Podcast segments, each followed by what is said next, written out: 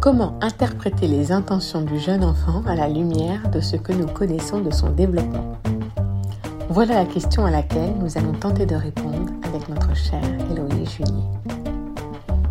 Bienvenue sur le podcast Être un parent. Je m'appelle Lika et je vous propose un échange avec une personnalité inspirante, expert ou parent qui nous livrera ses ressources.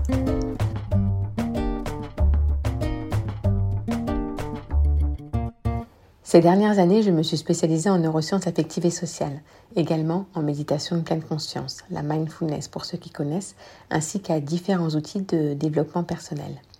En tant qu'accompagnante parentale, la combinaison de tout ça m'offre de nombreuses pistes pour aider chaque parent à être aligné et à trouver un équilibre juste dans leur quotidien. À mon niveau, j'appelle ça le développement parental. Aujourd'hui, je reçois Héloïse Junier. Héloïse, vous la connaissez sûrement. Docteur en psychologie, elle est une figure incontournable de la vulgarisation des découvertes scientifiques sur la psychologie du développement de l'enfant et des neurosciences affectives et sociales. Fascinée par l'humain, elle explore avec beaucoup de pragmatisme et d'humour les secrets du jeune enfant pour entrer plus sereinement en relation avec lui. Formatrice et conférencière, elle est aussi auteure de nombreux livres à l'attention des enfants et des professionnels de l'enfance comme le manuel de survie du parent, le guide très pratique pour les pros de la petite enfance et Pour ou contre qui reprend les grands débats de la petite enfance à la lumière des neurosciences. Son dernier ouvrage, Ma vie de bébé, nous propose de prendre la place du jeune enfant dans ses tribulations du quotidien depuis sa naissance jusqu'à ses trois ans. Dans cet épisode, Héloïse nous en dévoile un peu plus sur l'enfant et lève les fantasmes qui tendent à nous faire penser que le jeune enfant serait capable de nous, manipuler, nous adultes. Nous parlons de l'attachement, de ses besoins et bien sûr de ses réactions archaïques. Allez, je ne vous en dis pas plus et je vous laisse découvrir avec hâte cet épisode passionnant. Bonjour Héloïse. Bonjour Lika. Bon, merci beaucoup d'avoir euh, accepté mon invitation. Je suis contente de, pouvoir avoir cet échange avec toi. Avec plaisir. Ça fait quelques années que, que, je te suis, ça fait quelques années qu'on se connaît. Je suis vraiment très, je, m'inspire beaucoup de, différents travaux que tu as pu faire et puis aussi la possibilité que tu, on va parler un peu de ton cheminement professionnel, mais de pouvoir parler au nom de l'enfant, de pouvoir parler au nom de l'adulte et de pouvoir parler pour les parents, pour les professionnels, ça permet vraiment de baliser tout le tout l'environnement de l'enfant et je trouve ça vraiment génial. Donc je te remercie. Et euh, peut-être en première question, alors je t'ai présenté un petit peu, enfin je t'ai présenté en intro pour les personnes qui te découvriraient là, mais est-ce que tu peux me, me, dire, enfin nous dire, comment tu en es venu à, travailler euh, avec, euh, enfin pour l'enfant, sur l'enfant, sur son développement en général? Enfin voilà, dis-nous comment tu en es arrivé à, à travailler sur ces sujets. Ce qui me passionnait le plus, en fait, c'était l'individu qui ne parlait pas. Et tu vois, alors l'enfant plus âgé, 6-7 euh, ans, je suis beaucoup moins experte, c'est ça, c'est pas mon sujet, je connais pas vraiment grand chose, adolescente, encore pire. Mais moi, ce qui m'intéressait, c'est vraiment le tout petit être, tu vois, qui, qui, sort du ventre de, de, sa mère et dans les premiers temps, qui fait toutes ces expériences-là, qui se développe à vitesse grand V, euh, et puis qui ne parle pas. Donc, on ne peut pas vraiment avoir son ressenti à travers euh, ses mots. On est obligé d'écouter son comportement, on est obligé d'avoir des connaissances sur son cerveau pour voir comment il fonctionne. Et je trouve que cette, cette phase de vie des, des, des 0-3 ans, elle est elle est juste passionnante, parce qu'il se passe plein de choses à la minute et parce qu'on ne sait pas ce qui se passe. Il y a beaucoup de mystères encore à résoudre. Ouais, oui, c'est l'aspect euh, mystérieux quoi, de, d'aller chercher euh, l'inconnu. Et ça, tu avais cette motivation-là avant de faire tes études de psycho, en psychologie ou bien c'était arrivé au cours de l'étude? Non, c'est vraiment arrivé au cours, de, au cours de mes études de psycho. En fait, au début, je voulais être psychologue pour enfants plus âgés sais pas, quand j'ai découvert, euh, quand j'ai commencé à travailler pour les magazines euh, parentaux, Info Bébé, Info Crèche, je me suis dit, en fait, euh, mais le petit humain, il, est génial, il est extraordinaire. Et c'est là que j'ai vraiment une passion pour le domaine. Et depuis, j'ai pas, bah, j'ai pas quitté le domaine. J'ai mis un orteil et c'est mon corps entier. Ton corps entier. Et là, tu, et là, dernièrement, donc, tu as finalisé et validé un doctorat donc avec une thèse sur ces émotions à l'aube de la vie, je crois. oui, exactement. Le nouveau-né. Oui, oui, le nouveau-né, ok. Et alors, qu'est-ce que tu as exploré? Qu'est-ce que tu y découvres? En fait, moi, dans le côté extraordinaire, je sais que le plus extraordinaire, le plus extraordinaire, c'était vraiment le nouveau-né. Population euh, complètement euh, très peu explorée par la recherche scientifique, parce que c'est très dur d'avoir des nouveau-nés en, recherche. Et en fait, ce que j'explore, c'est comment ça se passe, leurs émotions sur leur visage, comment ça se manifeste, euh, comment réagit l'interlocuteur. Et, ce qui est intéressant, ce que j'ai enfin, mis en avant aussi dans la, dans la thèse, c'est que en fait, les chercheurs, depuis la nuit des temps, en gros, beaucoup disent mais le nouveau-né, il n'est il est pas cérébral, c'est un petit être archaïque, donc il ne peut pas avoir des émotions. Il ne peut pas vivre des émotions mmh. différenciées pleinement comme pour la vivre l'adulte. Mmh. Et, et, du coup, on est quelques-uns avec une approche plus interactionniste à voir l'enfant en interaction avec l'adulte, donc le nouveau-né avec l'adulte, à se dire bah si, il, il manifeste des émotions, c'est quand même varié. Euh, et puis l'adulte, il y réagit, donc ça montre que c'est aussi un peu social. Enfin, c'est vraiment ce, sujet-là en fait qui m'a mobilisé quand même 5 ans de ma vie. Et 5 ans, oui. oui. Je suppose que tu t'es, enfin, je sais que tu t'es appuyé sur les neurosciences affectives et sociales.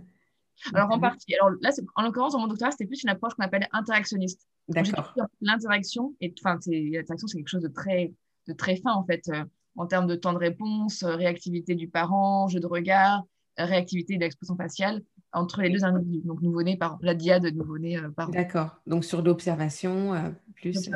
Oui, euh, Ok. Incroyable. incroyable. Est-ce que, parce que j'aimerais qu'on parle aussi de, Alors j'ai présenté tes différents ouvrages en, intro, mais le tout dernier, Ma vie de bébé, je le trouve particulièrement, enfin différent déjà des autres, parce que tu te mets vraiment à la place du tout petit comme, comme pour lever euh, le mystère euh, aux yeux de tous. Quoi. Enfin, je trouve vraiment abordable. Qu'est-ce qui qu'est-ce qui t'a, c'était quoi ton intention en, sortant ce, ce, livre sur le mystère de, de son petit cerveau? En fait, l'idée, ça fait longtemps que je, j'avais en tête un, projet de, de, BD. Parce que je pense que le dessin, c'est c'est ce outil qui démocratise au maximum. Enfin, on ne peut pas mieux démocratiser la connaissance scientifique que via, que via l'image. Donc, je dis, il faut absolument passer par l'image pour toucher la population bah, qui lisent moins bien, enfin, qui lisent moins, euh, qui sont moins, voilà, qui sont moins euh, dans l'appétence de lecture. Ça peut être des papas, ça peut être, ça peut être des, pour la petite enfance, ça peut être des gens qui n'ont pas le temps. Donc, voilà, donc c'est vraiment synthétiser au maximum toutes les données scientifiques les plus importantes qui me sont importantes pour comprendre un tout petit euh, et les mettre par l'image. Et non pas l'image, il fallait un illustrateur de dingue parce qu'il faut quand même ça sacré coup de crayon euh, pour arriver à faire six mois de travail à temps plein sur une BD avec un regard euh, assez humoristique en même temps. Et voilà, j'ai trouvé Christophe Bess. Donc c'est vraiment un projet en fait, de démocratiser au maximum la culture scientifique du tout petit. Super, il est génial, je le conseille à tous. Super. Ah, merci. En tout cas, il marche bien. ça ne m'étonne pas. Super. Et tu vois, de, tu parles de mystère, et puis en même temps, j'ai l'impression que pour beaucoup de, pour beaucoup d'adultes que nous sommes, on n'a pas une posture face à un mystère, mais plutôt une posture face à quelque chose qu'on imagine très bien de notre place d'adulte. Mhm. Et donc, euh, euh, ce qui nous, enfin, je sais pas si je suis très claire, mais tu vois, ce qui nous amène à faire des raccourcis et à euh, prétendre savoir ce qui se passe pour l'enfant à ce moment-là et avoir des comportements en lien avec ce qu'on imagine de lui. Je vais mhm. dire en venir, c'est que euh, ben moi, donc, je suis euh, formatrice, euh, j'accompagne les professionnels de la petite enfance, j'accompagne aussi d'autre part les parents. Et régulièrement, pour ne pas dire presque tout le temps, le, les, les, parents ou les professionnels ont quand même un doute sur le fait que à un moment, l'enfant, il fait des choses pour un peu nous embêter, quoi, tu vois. Oui, ouais, c'est vrai. tu vois? C'est vrai que beaucoup le pensent, ouais, complètement. Et quand je te dis que c'est pas un mystère pour tout le monde, c'est que la posture de euh, c'est un mystère, ça, inviterait à se questionner. Mais ce qui nous empêche de nous questionner, c'est que pour nous adultes qui avons été enfants, peut-être qu'on ne s'est pas questionné pour nous, tu vois? Oui, c'est vrai. Et donc, ça ne nous aide pas à potentiellement nous questionner sur quelque chose qui serait différent de ce qu'on a vécu, enfin, tu vois, en retour. Oui. Tu veux dire que si tes parents, en fait, t'ont traité d'une telle manière, en te considérant comme un petit être, par exemple, manipulateur, tyrannique, capricieux, tu vas avoir tendance à, voir ça chez les enfants que tu accompagnes, en fait. Bah oui. À ça naturellement. Oui, tu vois. Ouais, complètement. On en parlait un peu avant, mais c'est aussi dans le contexte dans lequel on vit aussi, tu vois. Enfin, un enfant qui se roulerait par terre euh, au centre commercial, je suis toujours cet exemple très parlant, euh, ben, on se fait quand même regarder d'un certain œil par les autres, adultes, tu vois, parents ou pas. Et, ce qui vient nous confirmer que c'est inacceptable et que ça ne doit pas se produire. Oui. Tu vois, et que et que, et que faudrait qu'on arrive à, redresser l'enfant, enfin pour pas dire dresser, mais enfin tu vois ce que, ce que je veux te dire. Et... Après, je pense qu'on on, est là aussi euh, au lendemain d'un grand, grand courant euh, de pensée. Euh, alors, bah, la, enfin la religion, la psychanalyse, il y a des courants de pensée avec des, des membres qui ont quand même, alors certains ont beaucoup aidé à, la psychologie de l'enfant, d'autres ont quand même desservi l'intérêt de l'enfant. Et en fait, on a une image, mais qui découle en partie de ces, de ces courants-là, d'un enfant manipulateur, effectivement, avec un potentiel tyrannique de dingue, tu vois. Donc, c'est-à-dire si, si tu le recadres pas avec un cadre strict dès la naissance, il va mal, il va mal tourner, il va, il va, va te rendre esclave, il va te rendre complètement sous son joug. Et c'est en fait, c'est vraiment ce, courant de pensée-là de l'enfant, en fait, qui nous, je pense, aujourd'hui encore, nous parasite dans nos relations, euh, nous, parents-enfants ou professionnels-enfants. Oui. Donc, effectivement, notre vie personnelle, mais il y a aussi, euh, au-delà de notre bagage personnel et de parentalité qu'on a vécu en tant qu'enfant, il y a aussi toute cette euh, culture ambiante qui ne nous aide pas. Et quand on entend, par exemple, des personnalités alors je ne vais pas les citer, mais enfin, j'en un dans mon livre, enfin, Aldo Nori ou même euh, Didier Pleu ou, ou Marcel Ruffo qui parlent des fois d'enfants un peu tyranniques, enfants, euh, bah là, on voit bien en fait qu'il y a un, on est, on est en fait en transition entre, enfin, on est en, on enfin, comment dire, c'est une espèce de confrontation entre un regard de, comporte son enfant baigné par la neuroscience, on voit que c'est un petit être qui est juste purement immature, avec un savoir en construction euh, qui n'a pas le même raisonnement que nous, et avec une vision des choses où on voit un enfant comme un être potentiellement tyrannique et, euh, euh, et, mauvais. Donc effectivement, il y a, il y a vraiment un rapport de force entre les deux, deux regards finalement. Dans plein de transition aujourd'hui. Oui, oui. Et donc du coup, bah, est-ce que, enfin, comment tu, est-ce que tu pourrais nous redire euh, ce qui justifierait, euh, enfin, est-ce que tu pourrais m'aider, tu vois, parce que euh, je, je, je, je, quand, quand ça, quand ça m'arrive, j'ai suffisamment d'éléments pour, pour pouvoir expliquer, justifier, mais ce qui est difficile parfois, c'est de de, faire admettre à l'adulte qu'il y a d'autres façons de, de, regarder, tu vois, et donc potentiellement d'autres façons d'agir, euh, surtout quand jusque-là, il n'a pas agi de cette façon-là, sans le culpabiliser, parce que l'idée, c'est pas de culpabiliser, enfin, euh, mm. c'est pas non plus de, jeter la pierre à, à, ceux que cette personne, cet adulte a pu voir réagir différemment, que ce soit ses propres parents ou d'autres personnes de son, de son entourage. Qu'est-ce qui explique que l'enfant parfois a des comportements... Euh, euh, j'allais dire immature, mais ça donne presque la réponse, mais des, comportements un peu euh, abrupts, euh, tu vois, de, comme de test, tu vois. Oui, en fait, je pense que c'est leurs comportements, ils sont complètement bizarres. En fait, on, les interprète comme des comportements d'adultes. tu sais, c'est la base de l'automorphisme. L'adultomorphisme, c'est le fait en fait de, percevoir dans les comportements des enfants, c'est peut-être complètement immature, hein, comme tu l'as dit, des, des, mini-adultes. Donc, en fait, on va inférer nos propres instincts, nos propres réflexions, nos propres intuitions, nos propres intentions sur le comportement d'un enfant. Parce qu'effectivement, quand on compare comportementalement, euh, au niveau descriptif, les comportements d'enfants de 2 ans et d'adultes de 45 ans, et eh ben c'est la même chose, effectivement. Même mouvement de main, de bras, de mimiques parfois. C'est juste que dans la tête, c'est pas du tout la même manière de, penser. Et comme disait une amie Josette Serre, que j'aime beaucoup, qui disait, mais les gens arrivent à, comprendre que les chiens, que nos chiens pensent différemment de nous. Tu vois, qu'ils sont, enfin, ma chienne, elle a, une vision du monde différente de la mienne, elle a une manière de penser la chose, un odorat qui n'est pas développé comme le mien. Donc je sais qu'elle a sa manière de voir l'environnement qui n'est pas comme moi et de raisonner qui n'est pas comme moi. Ça, j'arrive à, comprendre ça. Mais elle disait, mais voilà, les gens n'arrivent pas à comprendre que donc le chien un fonctionnement différent de, l'humain, mais l'enfant a un fonctionnement très différent aussi de l'adulte. Et c'est pareil, tu vois, on a besoin de, se décentrer, nous adultes, pour arriver à comprendre ça. C'est que l'enfant, il n'a pas du tout le même raisonnement que nous, il n'a pas du tout la même mentalité, la même émotion, vie émotionnelle que nous. Il y a vraiment un raisonnement qui est complètement à part entière, finalement. Et donc, voilà, arriver à se décentrer, à placer quelque chose dans leur contexte. Mais c'est pas simple. C'est pas simple parce que, euh, oui, oui, je suis d'accord, et, et, et tu, tu, en parles dans, dans, dans, tes livres de la théorie de l'esprit, tu vois? Oui. Ce mm. terme très, euh, qui, qui, semble très scientifique, enfin qui parle rarement hein, quand, quand je, l'aborde, est-ce que tu peux nous en dire un peu plus de ce, qu'elle nous, de ce sur quoi elle nous renseigne euh, ce que, déjà, pourquoi, pourquoi on appelle ça la théorie de l'esprit? En fait, je trouve que c'est un nom qui est très bizarre en fait. Je crois qu'on dit mini psychologue. Ouais, non, c'est très bizarre. Je trouve que ça, ça, colle mal avec le, ça colle mal avec le, processus. Tu vois Oui. C'est vrai, jamais aimé. Ça fait un petit peu ésotérique. Tu sais, ça fait un petit peu philosophique. Ouais, ouais. Et en fait, à la base, la théorie de l'esprit, en plus, c'est quelque chose de pas du tout ésotérique, d'extrêmement bien concret. Euh, effectivement, comme tu sais, un, très bien étudié dans la psychologie du développement. Ça fait très longtemps qu'on étudie cette psychologie, cette théorie de l'esprit. Et en fait, la théorie de l'esprit, c'est la capacité de l'enfant à se décentrer et, donc à attribuer à l'autre euh, des pensées différentes des siennes. En gros, c'est à comprendre que l'autre bah, pense différemment de lui, a des, a des besoins différents des, siens, a des croyances différentes des siennes. Donc vraiment, c'est la décentration. C'est le fait de comprendre que l'autre est différent de soi, en fait, en termes d'état mental. Et juste une petite parenthèse avant que tu continues. Euh, merci pour cette confirmation de définition. Euh, et finalement, est-ce qu'on pourrait, moi, je pourrais presque dire que l'adulte a un problème avec sa théorie de l'esprit. Enfin, tu vois C'est vrai, des fois.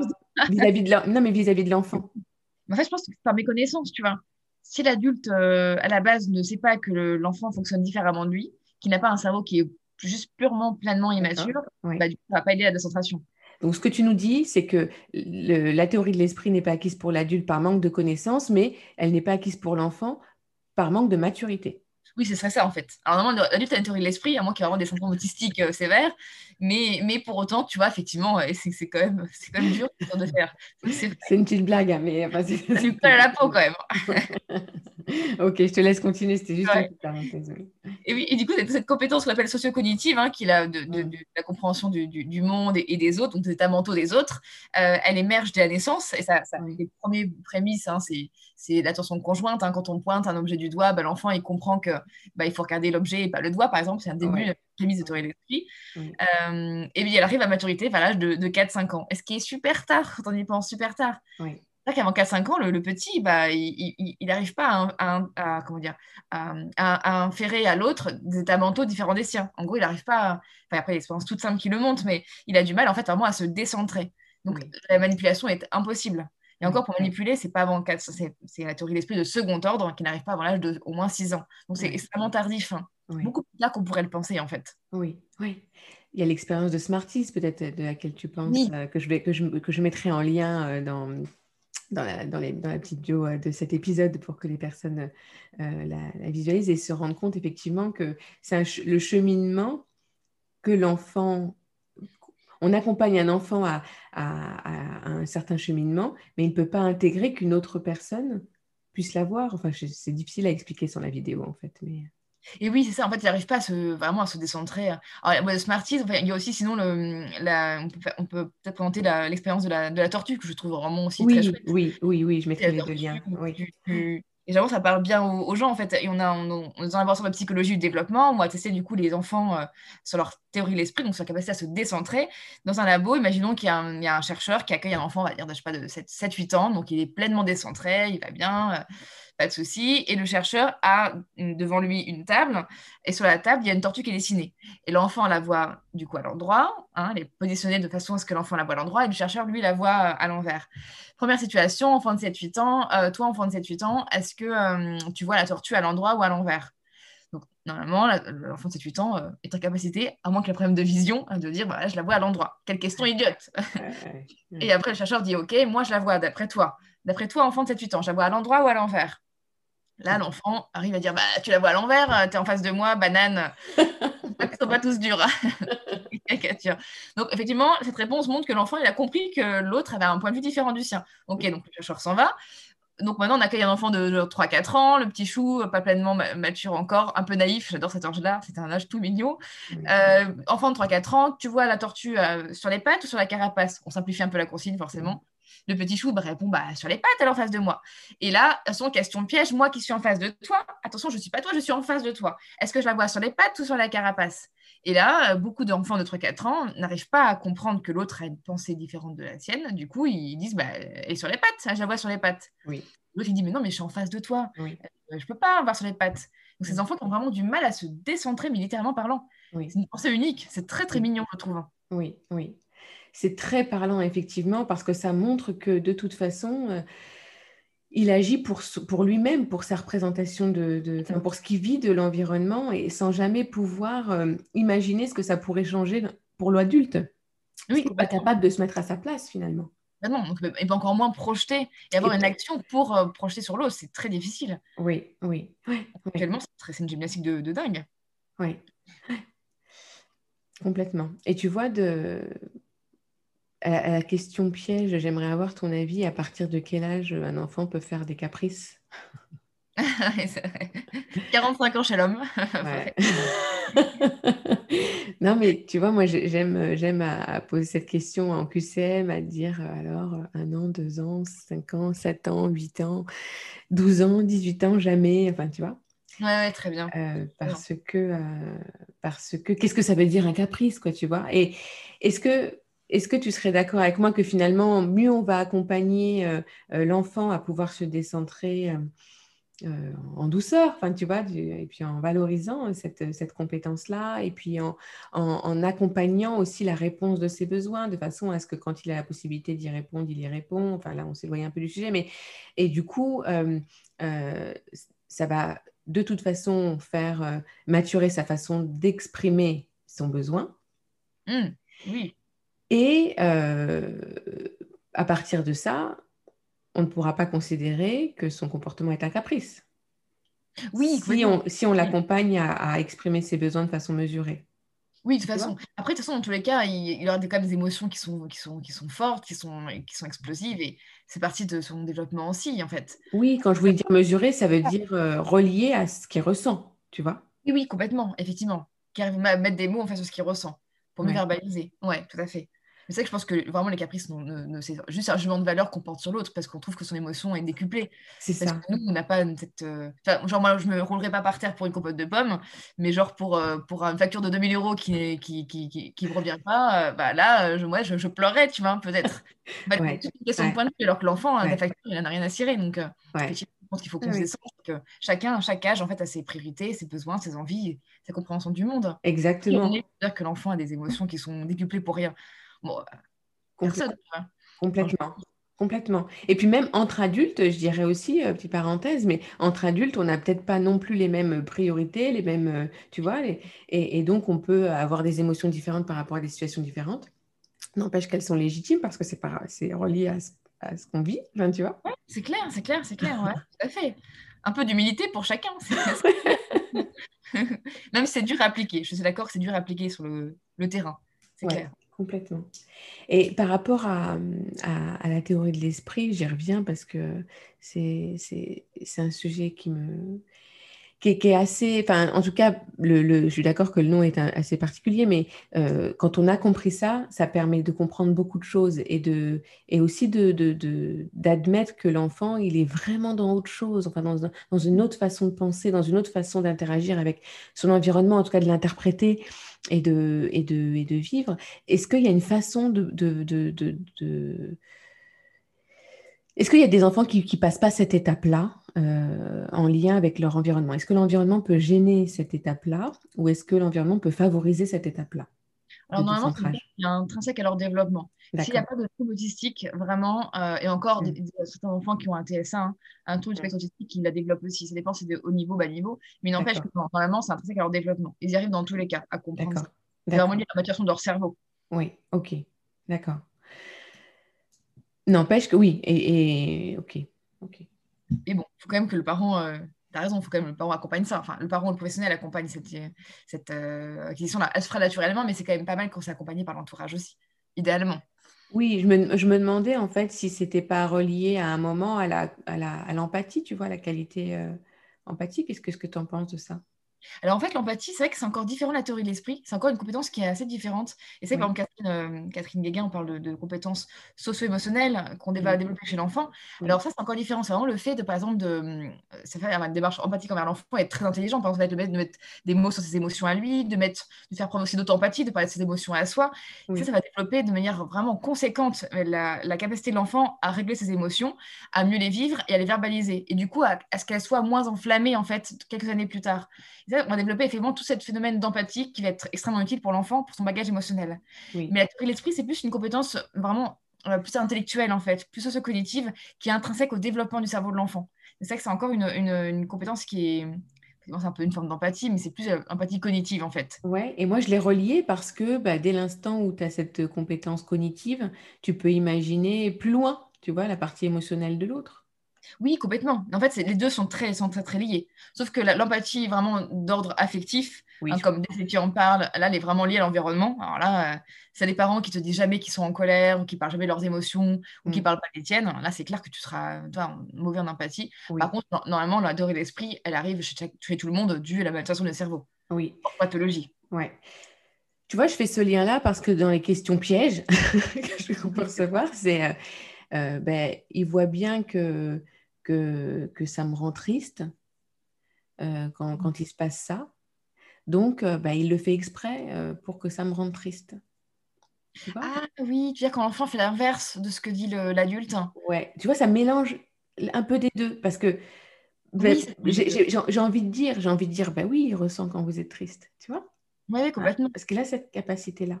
Mais pour autant, il n'est pas capable de faire des choses pour pouvoir euh, interférer ou, euh, ou agir sur cette émotion-là c'est super compliqué. En fait, en plus, ça demanderait de l'inhibition, ça demanderait l'autocontrôle. En fait, il y a deux choses. Quand, par exemple, l'enfant fait quelque chose, euh, une action que l'adulte ne veut pas qu'il fasse, ça met l'adulte en, en, colère. Ça, met rarement l'adulte triste. Hein. ça, c'est pas beaucoup facile. Ça met l'adulte en colère. Or, l'expression de colère va, va, va, va, comment dire, va stresser le cerveau de l'enfant. L'enfant a aucun intérêt à voir l'adulte en colère. Il est dépendant de lui pour sa survie. Il a tout intérêt à voir l'adulte qui est en, bonne santé, avec une bonne hygiène émotionnelle. Donc, voir un adulte en colère, ça fait flipper l'enfant. Le cerveau crée du cortisol. Ça le mmh. met, ça le fige, en fait ça le stresse. Donc du coup, ils vont avoir des réactions genre de, de, sourire ou, de, ou de, des réactions qui sont, qui sont maladroites juste pour faire retrouver les, façon de sourire euh, à l'interlocuteur. Et donc, et, même, et même si, imaginons, euh, c'est la première chose, mais même imaginons si vraiment l'adulte était triste et que l'enfant continue à avoir l'action qu'il ne devait pas avoir, enfin, qui fait du mal l'adulte triste, de lequel l'enfant n'arrive pas à s'autocontrôler? Il n'a pas d'autocontrôle, il n'a pas d'inhibition. Mm. L'inhibition de l'enfant, c'est le fait de quand ils ont une impulsion, euh, ils arrivent à se dire Ah ben non, attends, là, ça fait la peine à, maman, euh, non, je peux quand même pas faire ça, c'est quand même pas cool du tout. Ça, c'est capacité de contrôle et de raisonnement, ils ne l'ont pas du tout. Pas avant l'âge de vraiment, enfin, ça, ça, mature avec le temps. Plus ils grandissent, plus ils l'ont. Mais en tout cas, ça arrive au moins, pas avant l'âge de moins de, 4, 5, 6 ans. Donc, du coup, Donc, même s'ils sont peinés, quand l'adulte est peiné, ça c'est clair et net, s'ils sont peinés. Ils ont une vraie contagion émotionnelle, ils peuvent pas s'autocontrôler. Donc, on est foutus. vraiment ce qu'ils peuvent, en fait.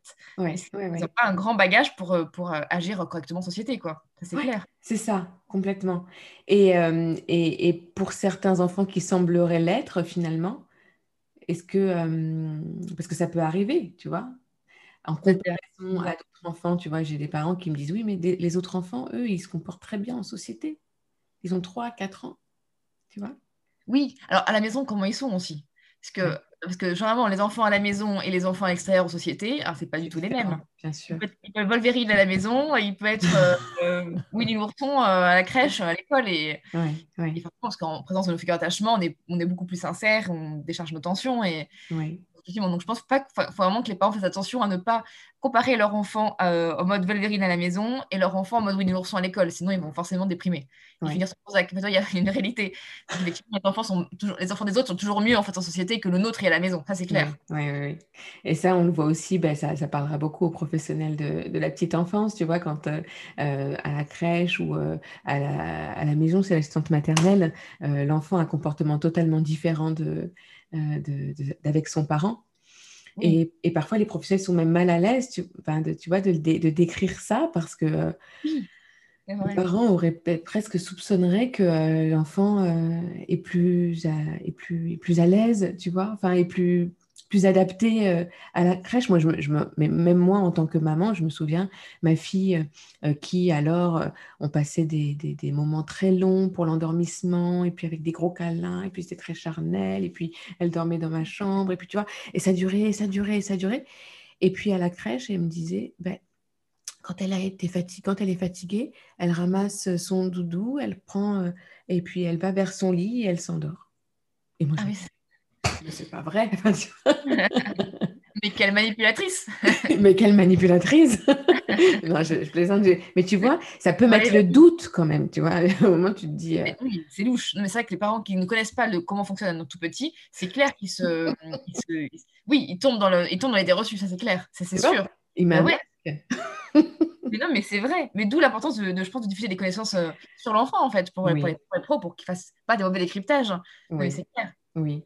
Est-ce que, est que, est que tu as dit là, euh, euh, par rapport à la situation, mais qui sert aussi beaucoup et qui, qui rassure beaucoup, beaucoup les parents, c'est qu'avec leur figure d'attachement, ils ont des comportements, tu vois, où, euh, où, ils se laissent aller, en fait. Enfin, tu vois, où ils laissent aller leur nature. Et, et c'est bien le moment où ils, où ils rechargent leur batterie. Donc, euh, bah, il faut qu'ils soient complètement à cœur ouvert, enfin, tu vois, et puis, puis complètement, euh, peut-être à demander un peu plus, à, exiger un peu plus. Enfin, tu vois, c'est même pas le bon verbe parce que c'est de l'adultomorphisme aussi, mais mais enfin, tu vois, tu vois ce que je veux dire. Complètement, c'est vrai. Mais c'est une marque d'affection. Au contraire, c'est un signe que si l'enfant est aussi nickel à la maison qu'à la crèche, ou qu'il est plus nickel à la maison qu'à la crèche, là, on se pose des questions, tu vois, par exemple, à l'inverse. Oui. Mais c'est comme notre conjoint. Oui. Enfin, notre conjoint, ton conjoint, il va, te, il va te mal te parler à toi alors qu'il va parler correctement à son collègue. C'est pas d'amour, hein, c'est une marque d'attachement.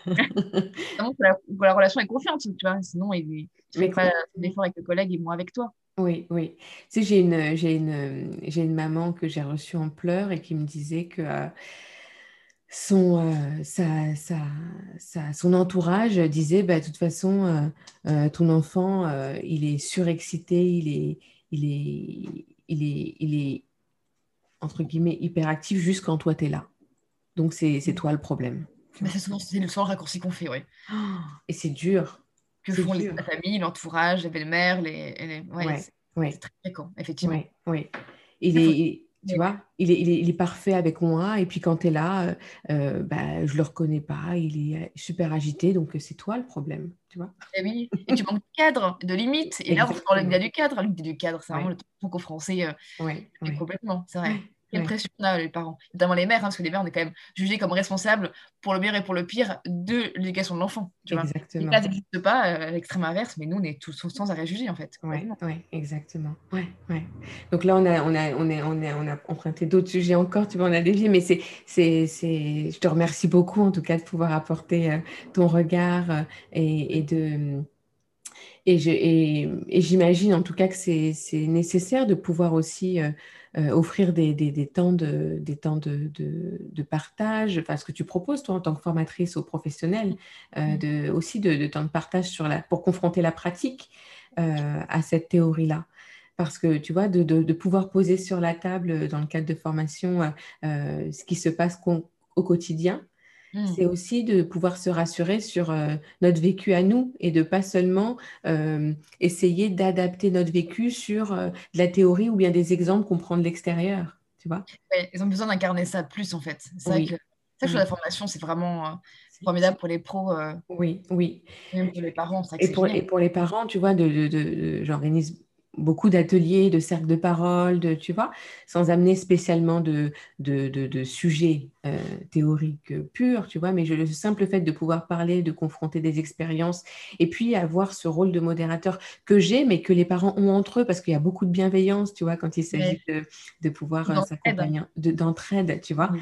Et ben, c'est ce qui permet aussi de, de mieux incarner parce que euh, euh, on partage euh, un même vécu, tu vois, on, on, on conf- on- on est OK avec, euh, avec de la théorie, enfin, tu vois, de ce qui nous a apporté, mais on peut, on peut plus facilement l'incarner parce qu'on on, on a, on, on pose sur la table notre, notre expérience et puis ensemble, on la dédramatise, on, peut trouver du Mm. sens, tu vois, et on peut leur donner de l'énergie, donc c'est vraiment chouette. Ça déculpabilise beaucoup, en fait, ça fait beaucoup de bien aux Voilà. parents, les professionnels. Oui, Ouais. complètement. Après, je pense qu'il faut, faut juste rappeler mais une chose fondamentale, et peut-être on va peut-être terminer sur ça, mais c'est que l'enfant, le jeune enfant, il est vraiment à la base dur à vivre, tu vois. C'est des enfants qui demandent beaucoup d'énergie, qui nous sollicitent Bien beaucoup, sûr.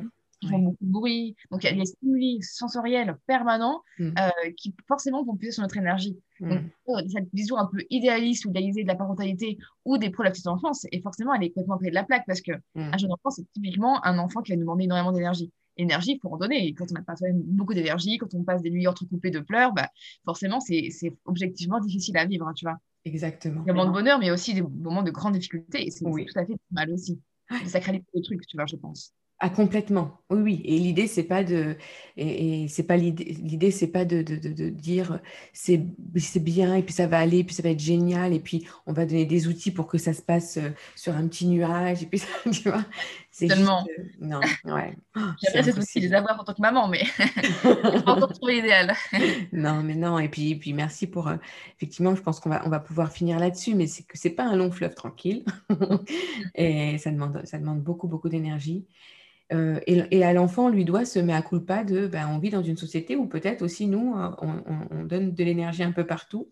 Et, euh, et, tu vois, des fois, on est OK, des fois, on est, on est bien, et puis des fois, on, on a du coup de mou.